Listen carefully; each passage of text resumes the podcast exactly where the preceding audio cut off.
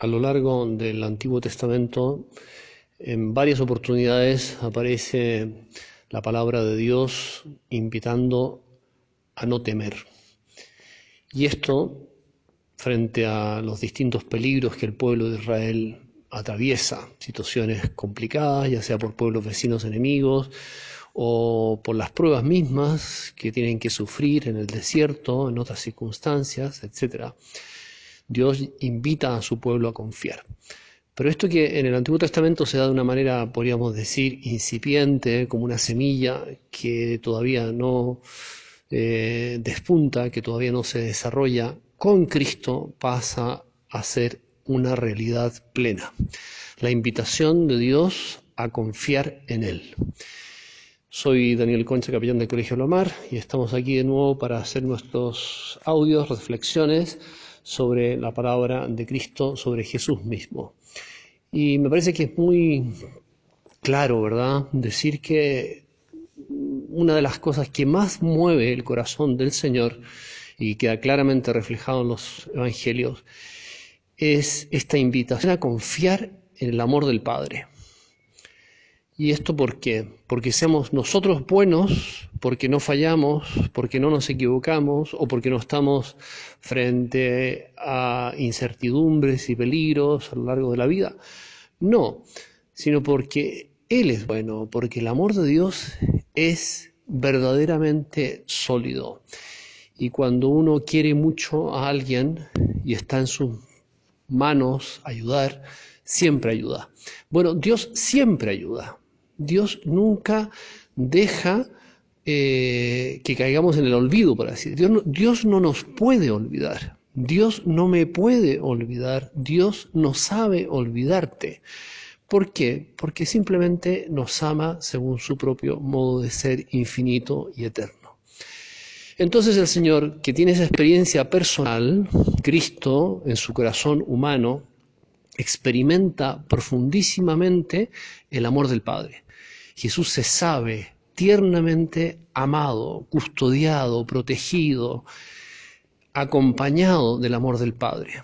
Entre otras cosas, esto queda como muy de manifiesto no solo ya en la pasión y muerte que va a sufrir, sino todo lo anterior. O sea, Jesús sabe, y de hecho lo anuncia, que va a padecer mucho y que lo crucificarán, y, al tercer día resucitaré. O sea, Jesús sabe perfectamente lo que se le viene encima dentro, digamos, de ocho meses, y podríamos decir de toda la vida, pero ya, si nos situamos en el tiempo de mm, su vida pública, dentro de ocho meses voy a morir, dentro de dos meses voy a morir, dentro de tres semanas voy a morir. Pero esa certeza que tiene el Señor respecto de la realidad futura que Él espera, de tanto sufrimiento y dolor, no le saca, no le inquieta, no le remueve de su confianza absoluta en el amor del Padre. Y por eso que está tranquilo, por eso que se puede preocupar de los demás. Por eso hasta el último momento está eh, atento a la necesidad de los discípulos y les anima en la última cena y, les, les, habla del cielo y de la maravilla que les espera si son fieles. ¿Por qué Jesús está tan, como decir, fuera de sí? ¿Por qué está tan despreocupado de sí? A pesar de que lo que se le viene encima es tremendo, porque confía plenamente en el amor del Padre, un amor que no le evitará el sufrimiento, ciertamente, pero un amor que luego le recompensará con la resurrección.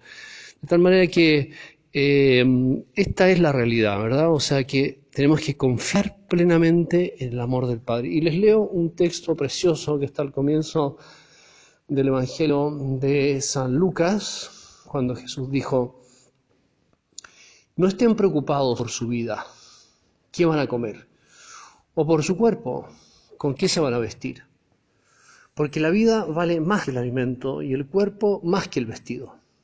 Y pone el ejemplo de los cuervos, de los pájaros que no siembran ni ciegan y no tienen despensa ni granero, pero Dios los alimenta. los alimenta. ¿Cuánto más valen ustedes? Que las aves del cielo. ¿Cuánto más? De tal manera que el Señor nos está invitando a dejar las preocupaciones en las manos de Dios. Y esto es una manifestación como muy clara de la verdadera fe. Cuando una persona tiene fe solo en la cabeza, no confía.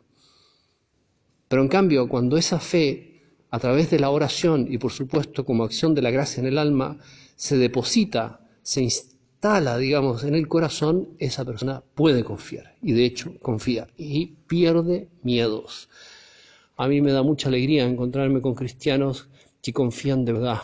Cristianos que uno dice, Dios mío, la prueba que tienen, por la que están viviendo y lo que les espera, y sin embargo están tranquilos, están serenos, incluso alegres. Uno dice, bueno, esta es la fe encarnada, esta es la fe hecha vida, esta es la fe que, nos permite creer también a los demás. Somos esos cristianos que confían, somos un evangelio para los demás.